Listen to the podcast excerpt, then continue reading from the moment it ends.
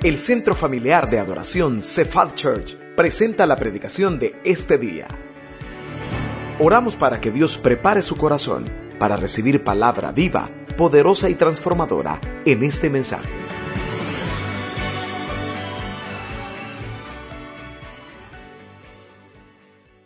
¿Cuántos de los que estamos aquí esta tarde, seamos honestos, podemos controlar nuestras circunstancias? ¿Alguien puede levantar la mano? ¿Cuántos de los que están acá pueden controlar las circunstancias? Nadie, ¿verdad? Pero pregunto, ¿a cuánto le gustaría cambiarlas? ¿A cuánto le gustaría cambiar sus situaciones actuales? Yo creo que a todos. Nadie puede cambiarlas, pero todos quisiéramos hacerlo. Usted ha escuchado acerca de la paz. Yo quiero hablarle en, esta tarde de una paz que habla la Biblia, que no es de un instante, que no es de una hora, no es que se va a ir a un retiro, a un parque y qué tranquilidad, pero cuando va regresando usted sabe que va a los mismos conflictos y se le va la paz. Yo quiero que esta tarde hablemos de la clave, como ahí lo dice, para una paz permanente. Una paz que la Biblia dice que es una paz diaria.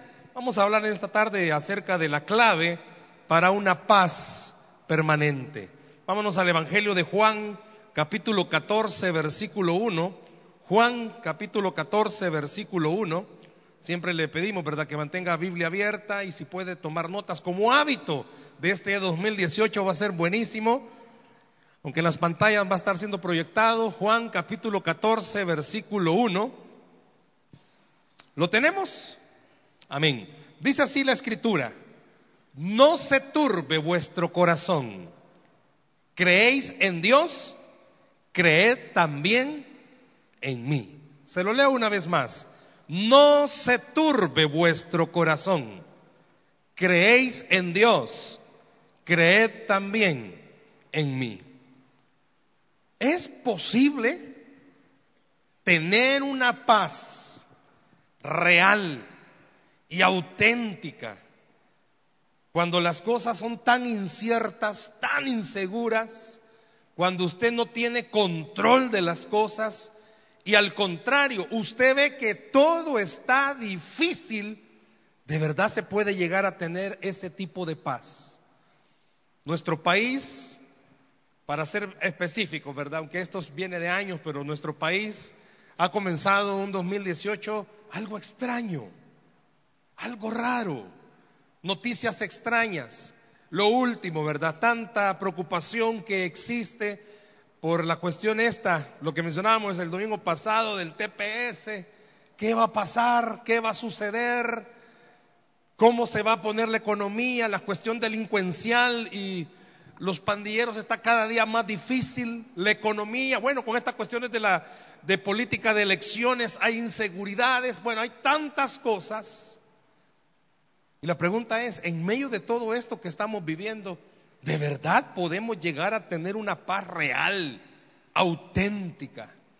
¿Podemos acercarnos a alguien que está teniendo situaciones económicas difíciles o problemas personales o familiares o laborales? Y podemos de verdad decirle, mire, a pesar de que usted crea que su mundo está en caos, usted puede llegar a tener una paz real y auténtica. Sí se puede, y la Biblia habla que el secreto es y depende de nuestra relación personal con Cristo. Y eso es lo que vamos a hablar en esta tarde. La clave, si usted quiere verlo desde ya, la clave para que usted y yo tengamos una paz permanente depende de nuestra relación personal con Cristo, de su relación personal con Dios. En el capítulo 14 que acabamos de leer, está sucediendo algo. Jesús usa unas frases con sus discípulos, no se turbe. Pero ¿por qué usa esa frase? No se turbe. Si usted tuviera el tiempo, y le voy a pedir que lo haga después, se va al capítulo 13, usted ve en el contexto que en el capítulo 13 estaban pasando ciertas cosas que movieron el corazón de los discípulos.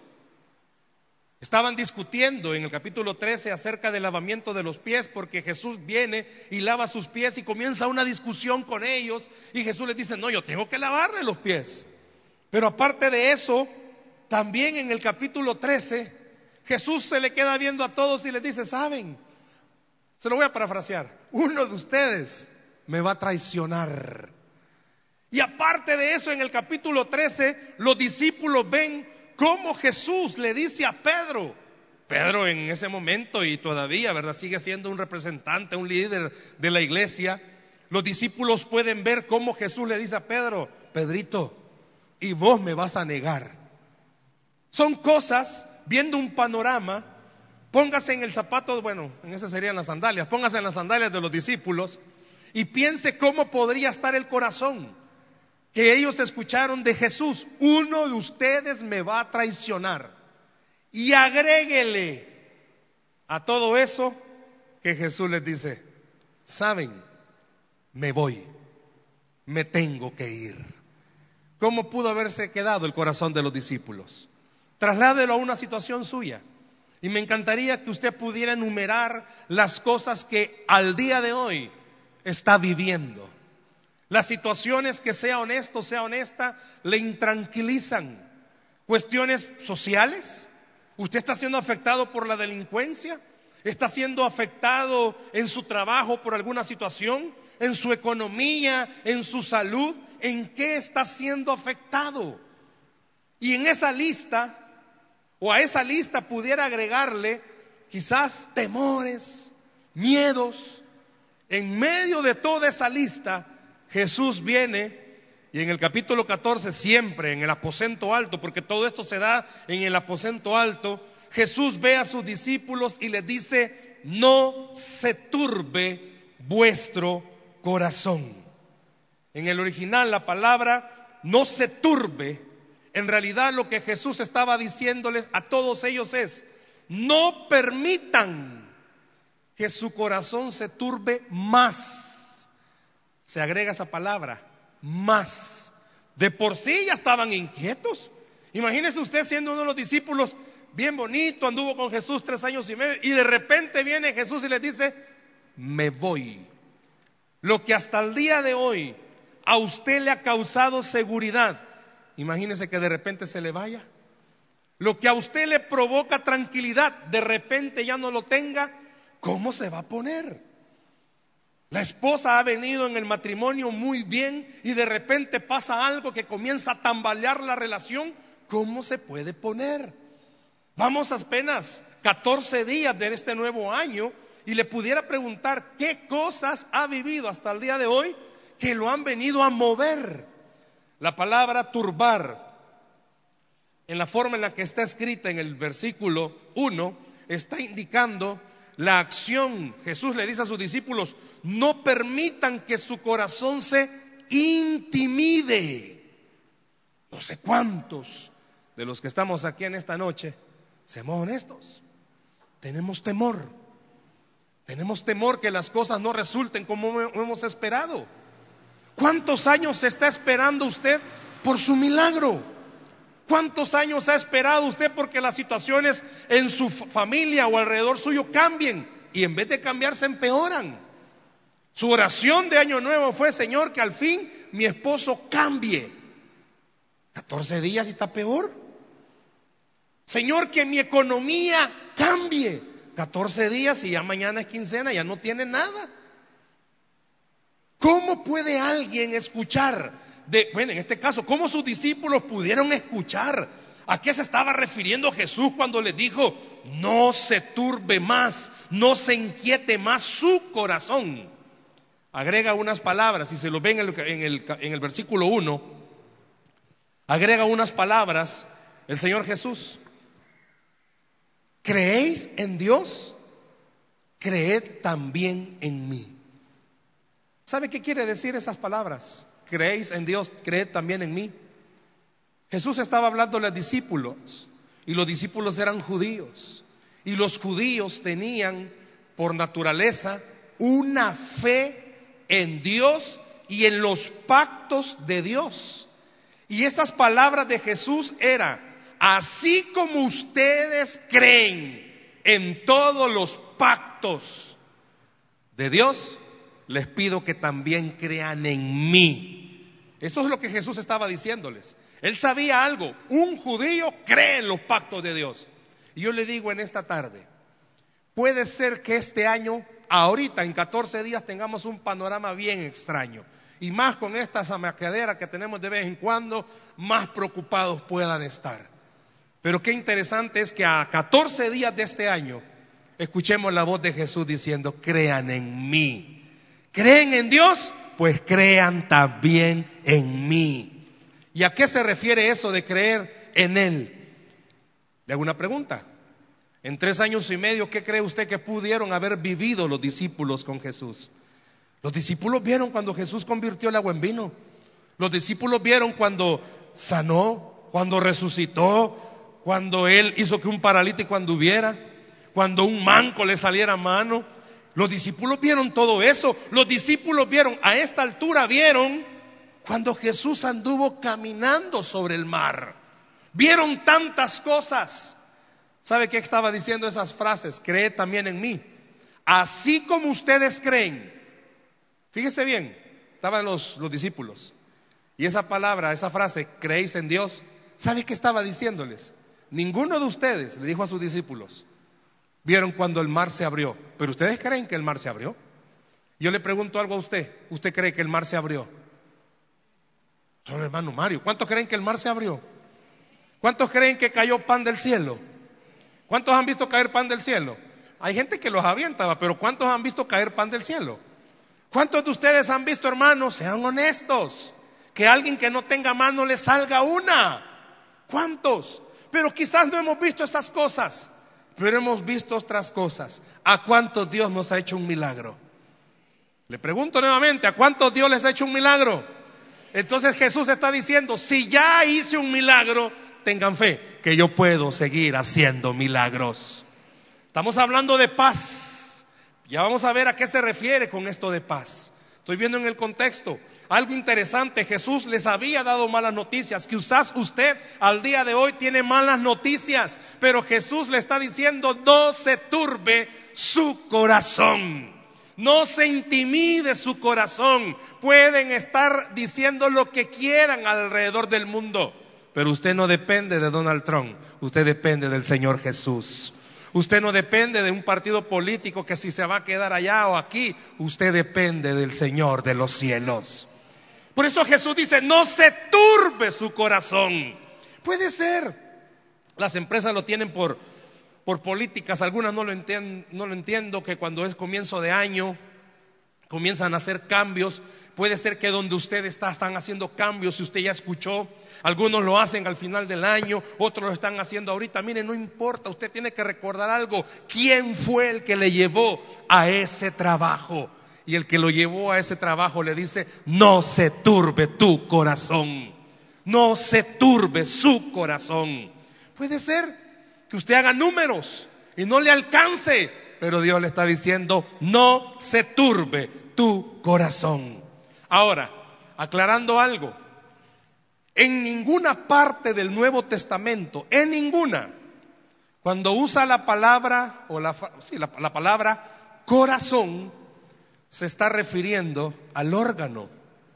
Si usted lee en el Nuevo Testamento y algún versículo aparece corazón, no está hablando del que el palpita, no está hablando del órgano y allí no está hablando del órgano. En realidad Jesús lo que estaba diciendo es que no se intimiden sus emociones, sus convicciones. Hermanos, seamos honestos, no es lo mismo alabar a Dios con pisto en la bolsa que sin pisto. No es lo mismo que usted venga al culto teniendo su casa en paz que enlillada. ¿Cómo es el estado de ánimo? ¿Ha visto usted a alguien que anda enfermo? No, si la cara lo dice. ¿Ha visto usted a alguien en problemado que está a punto de perderlo todo? El rostro lo dice. Por eso Jesús en esa frase le dice a sus discípulos que sus emociones no se aflijan, porque están viendo que las cosas no están saliendo bien. Que su fe no tambalee porque usted cree que las cosas no van a salir bien. Recuerde algo, ¿quién es el que cuida su vida? Usted no depende y su fe no depende porque en la cuenta bancaria tenga. Su fe depende porque Dios le ha dicho que Él es Jehová, su proveedor. Por eso Jesús le dijo a sus discípulos, no se turbe Seamos sinceros. Nosotros muchas veces la hacemos de Tomás. Si no vemos, no creemos. Y muchas veces como vemos que las situaciones no están bien, no salen como esperamos, nos atemorizamos. Pero en esta tarde yo quiero invitarle algo. No importa cómo esté viendo su situación, no deje de ver a Jesús. Y Él está diciendo, no se turbe vuestro corazón. No tenga temor, que su fe no se venga abajo, porque usted depende del Señor. Pueden hacerse preguntas cuando atravesamos ciertas situaciones. ¿Por qué me está pasando esto a mí? No sé cuántos de los que están aquí a esta hora se han hecho esa pregunta. ¿Por qué me está pasando esto a mí? ¿Por qué no sana Dios a mi familiar? ¿Por qué no sana Dios mi vida? ¿Por qué no me ayuda? ¿Por qué me sucede esto? Muchas veces nosotros atravesamos por situaciones difíciles o que no entendemos, que no logramos asimilar cuál es el plan y el propósito de Dios. Y es lógico, ¿cómo se pone nuestro corazón? Se turba, se turba. Ayer fue un día bien, llamémosle así, caótico en nuestra casa, porque mi papá desde que amaneció, amaneció con 230, 120, 130 la presión. Terrible. Y terminamos hasta en la noche, tipo 11 de la noche en el médico para ver si le podían nivelar la presión. Podía haber un derrame, podrían haber tantas situaciones. Y solo el Señor me pasó recordando, vas a hablar mañana que no se turbe vuestro corazón. Y qué importante es poder entender, quizás usted y yo ante esas situaciones no podemos hacer nada. Pero el que sí puede hacer algo nos dice, no se turbe vuestro corazón. Usted ante sus problemas no puede hacer nada. Usted ya intentó todo, pidió ayuda, hizo esto, hizo lo otro y en vez de cambiar las cosas se empeoraron. Pues es momento de hacerse una pregunta. ¿Cómo está mi relación personal con Dios? Porque la clave para tener una paz y tranquilidad, hermano, no es pastillas, no es terapias, no son consejerías, no es que usted se va a poner a escuchar alabanzas todo el día, es que usted sepa que tiene una buena relación personal con Dios. Y eso fue lo que Jesús estaba enseñando. Y es lo que esta noche estamos hablando. ¿Cuál es la clave para tener una paz permanente? ¿Que todo esté bien? No. Que mi relación con Dios esté bien. ¿Por qué? Porque si yo estoy bien con Dios, Él hará que todo lo demás esté bien. Si usted está bien con Dios, Él hará que todo lo que le rodea esté bien. ¿Cuántos de ustedes pierden la paz porque no logran cambiar o a sus hijos o a su pareja. Pierden la paz, rápido, se ensatanan, rápido. Andan viendo cómo se molestan, rápido. ¿Y sabe por qué? Porque usted quiere cambiar las cosas. Yo le invito que en este año, en vez de ensatanarse, comience a cristianizarse. Mejore su relación personal con Dios. Dios sí puede cambiar lo que usted no puede cambiar y que por años ha querido cambiar y no ha cambiado, el único que puede hacerlo es Cristo Jesús. Pero sabe, Dios está interesado en su relación personal con Él. ¿Cuántos de los que estamos acá, seamos sinceros? Nuestras situaciones laborales son difíciles, problemáticas, y hemos hecho de todo. Oramos quizás, pero hay algo. Quizás nuestra relación personal con Dios no está bien. Quizás usted ya no ora como oraba no lee la Biblia como lo hacía antes. Quiero que vea estos versículos, por favor. Siempre en Juan. Ya vimos el verso 1. Vea el verso 27. Se lo van a proyectar. Si puede anotarlo. Juan 14, 27. La paz os dejo, mi paz os doy.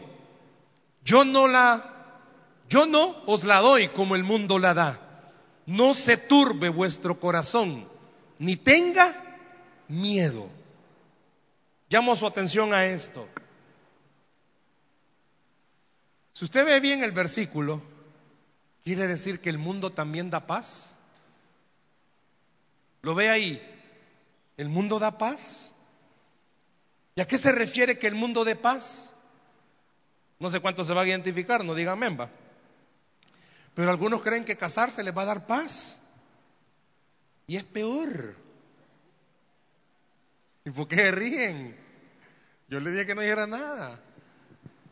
No, no, no. Ya cuando me case voy a tener paz. es capaz tiene un año de casado. ¿eh? Tal vez porque se llama paz con la que se casó. Dice que el mundo da paz. Alguna gente cree que un mejor trabajo me va a dar paz. Peor está. Es que si yo me cambio de casa, voy a tener paz. Peor está. Dice que el mundo da paz. Estamos honestos. ¿Cuántos de los que están acá no van a levantar la mano? Pero algunos se refugian en alguna adicción para tener paz. Pero el mundo dice que da paz.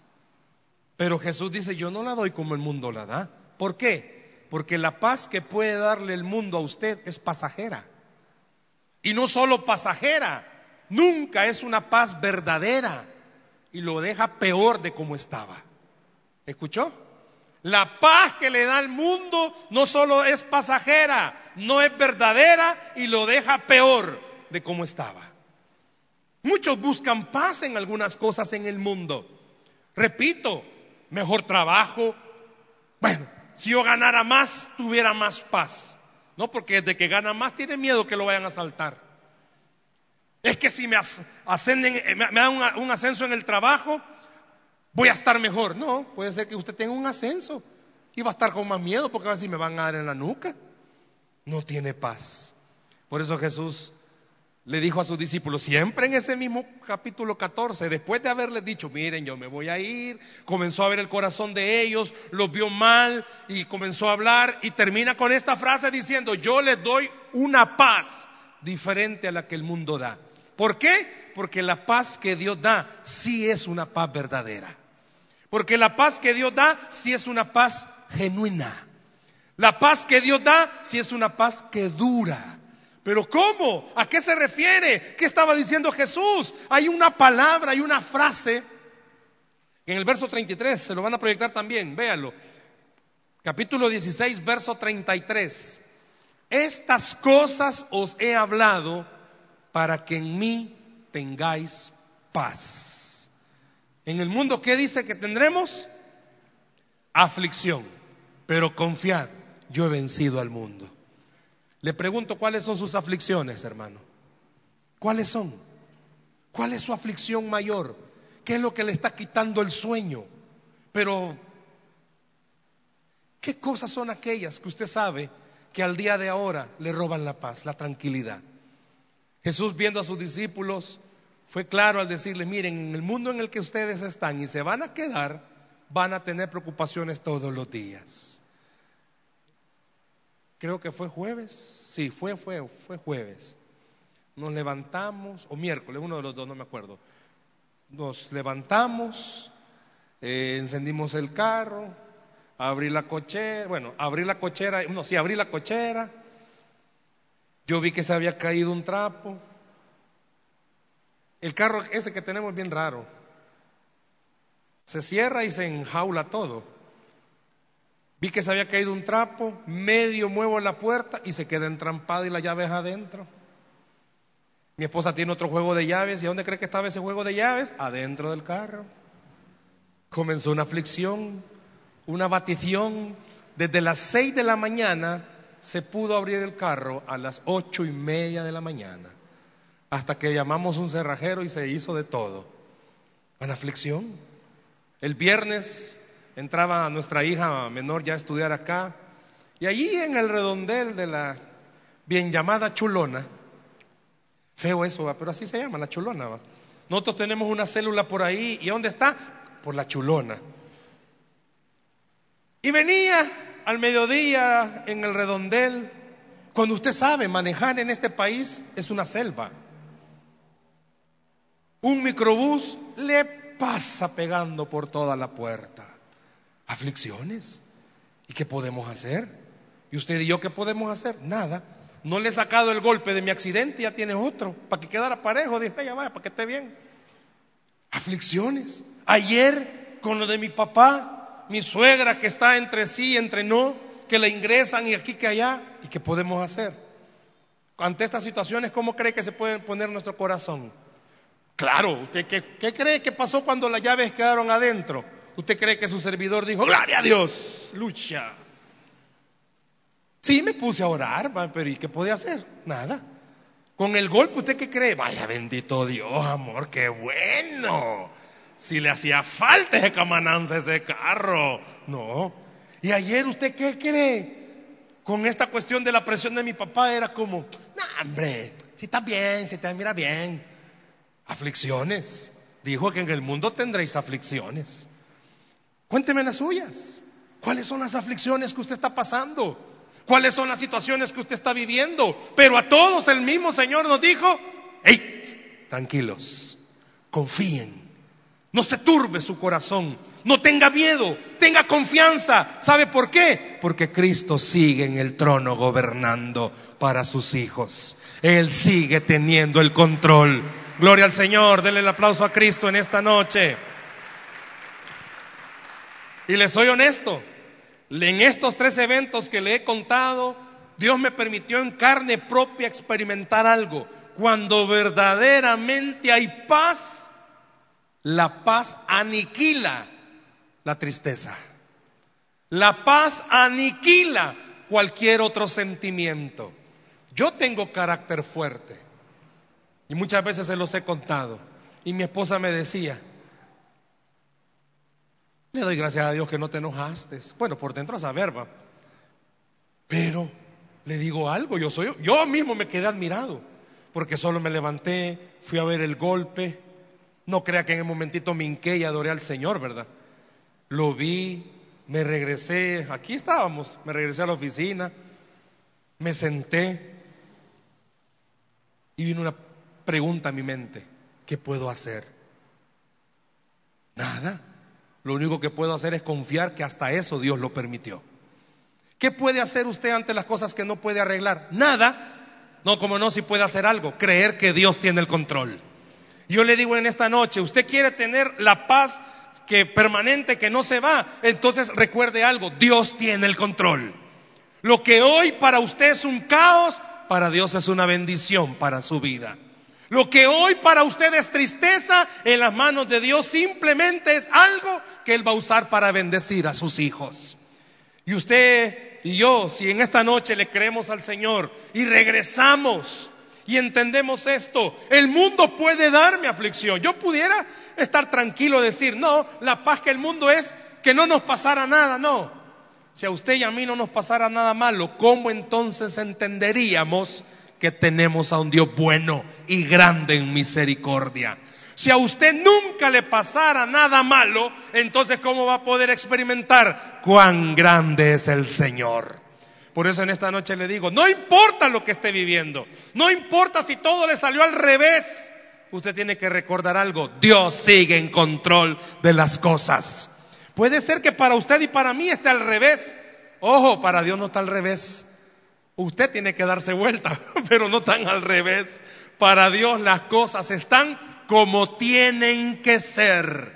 ¿Por qué? Porque Dios es Dios de lo imposible. No use su lógica. Entienda algo. Dios es el soberano y Él sabe por qué hace las cosas. Por eso se le queda viendo Jesús a sus discípulos, a todos. Y le dice, yo les voy a dar una paz distinta. ¿Y cuál es esa paz? El apóstol Pablo se encargó de describirlo. Vea Filipenses capítulo 4 versos 6 y 7, se lo van a proyectar. El apóstol Pablo se encargó de decirnos cómo es esa paz. Filipenses capítulo 4 versos 6 y 7. No se turbe mi corazón. Ya va a aparecer, ahí está. Dice, por nada estéis afanosos. Seamos honestos, hermanos. ¿Cuántos se afanan? ¿Cuántos? ¿Cuántos? En la célula de matrimonios que muchas veces les he comentado. Ahí hay de todo, hermanos. Allá vemos de todo. Es como que súper, allá vemos de todo. Y a veces cuando hacen comentarios, dicen, es que yo veo que este no. Se está quemando la casa y es como, ah, agarra fuego. Yo no sé cuántos son así. Hay otros que no, está quemándose la casa y se avienta, se quema. Yo no sé cuántos de ustedes, hermanos, se afanan rápidamente. No le salen las cosas como quiere, se afana. Yo no sé. Y el apóstol Pablo dice, por nada estéis afanosos, por nada se esté complicando la vida, si no sean conocidas vuestras peticiones delante de Dios en toda oración y ruego con acción de gracias. Pero vea lo que dice el verso 7. ¿Y qué dice?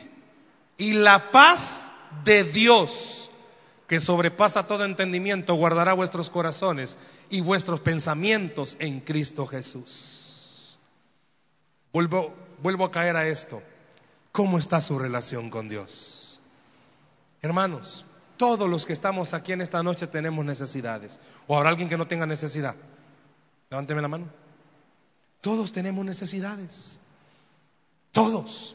Y como todos tenemos necesidades, todos tenemos que recordar esto. El único que puede ayudarnos es Dios. Gracias por ese amén. El único que puede ayudarnos es Dios. Esposa, el único que puede ayudarle a usted con sus hijos y su esposo, que también es otro hijo, es Dios. Esposo, el único que puede ayudarle a usted a aguantar a su esposa, a su suegra y a todos los demás, es Dios. Solo Dios. Jóvenes que están aquí, el, único que puede ayudarle a aguantar a sus papás de la era cuaternaria es Dios. El único. El único que puede ayudarnos es Dios. Nadie más. Por eso, ¿para qué se va a afanar? Hermano, con mucho respeto le pregunto esto. Ojo, por favor, mucho ojo, perdón. No quiero ofender a nadie. Dígame cómo. Dígame cómo se hace una molécula. Dígame cómo se hace una célula. Dígame cómo se hace la vida. No sea tan gráfico, pero dígame cómo se hace una vida.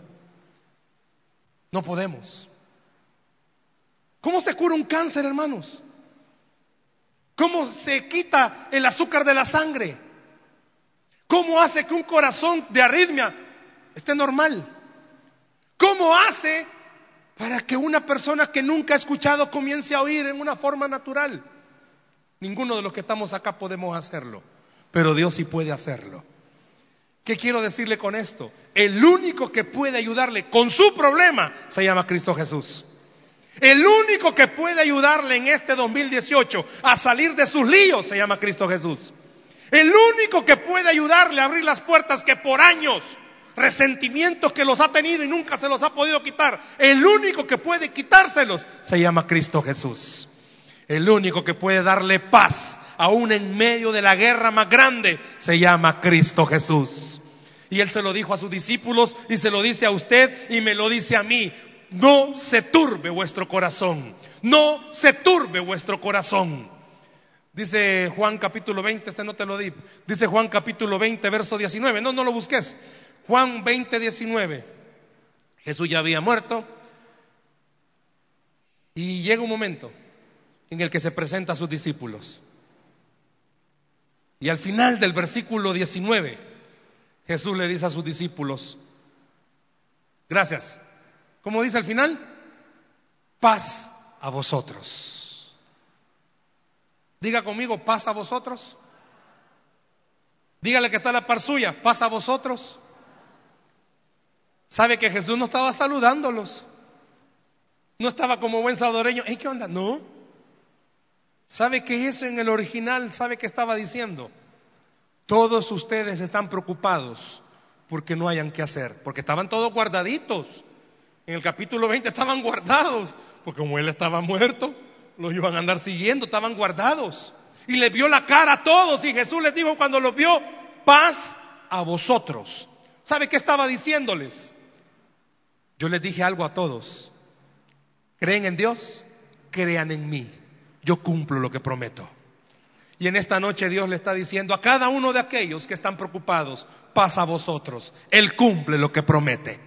¿A quién de usted Dios le ha prometido algo en esta noche? Reciba de Dios paz a vosotros. Dios cumple lo que promete. Si Él le dijo que va a abrir una puerta, va a abrir esa puerta. Si Dios le dijo que le va a proveer, hermanos, en este año, Dios le va a proveer. No sé a cuánto Dios les dijo que va a unir su familia, pero lo que Dios promete, Dios lo cumple. Si a alguien Dios le ha dicho que va a convertir a un familiar, créale, Dios lo va a convertir. ¿Por qué? Porque Dios cumple lo que promete.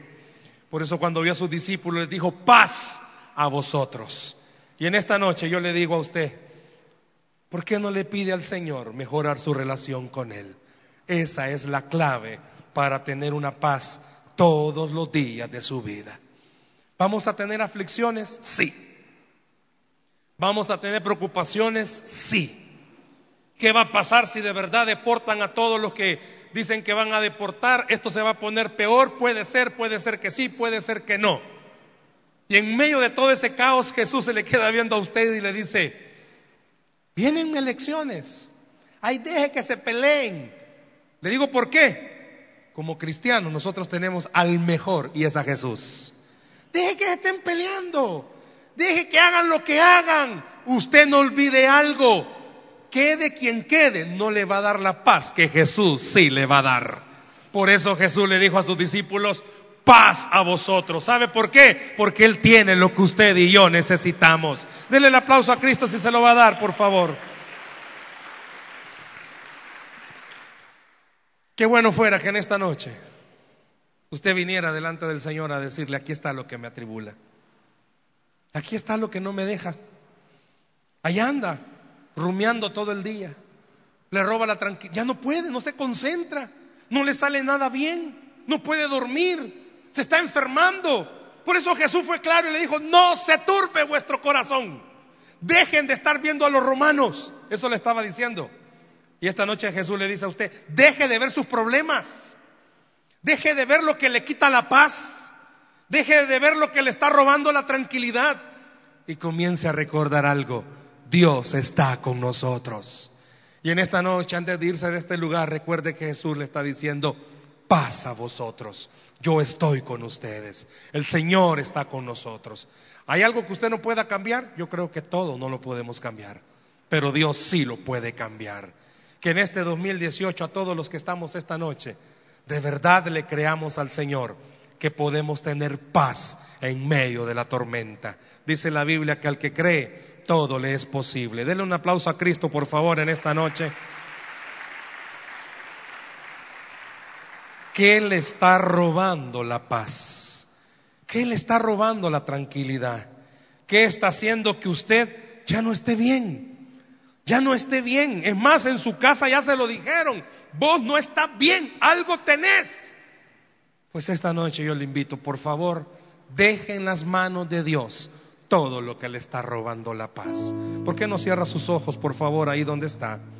Cierre sus ojos. Cierre sus ojos, por favor, ahí donde está en esta noche. Cierre sus ojos. Yo quiero preguntarle en esta noche, ¿cuántos necesitan paz? Y no sé en qué área, pero yo le voy a invitar algo. ¿Usted necesita paz?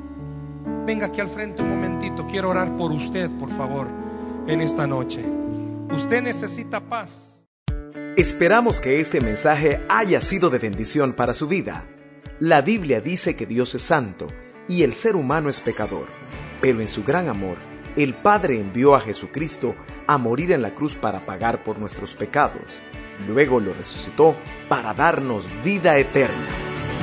Si usted cree en Cristo como Salvador y Señor, hable con Él diciendo, me arrepiento, perdona mis pecados, te ruego que me salves.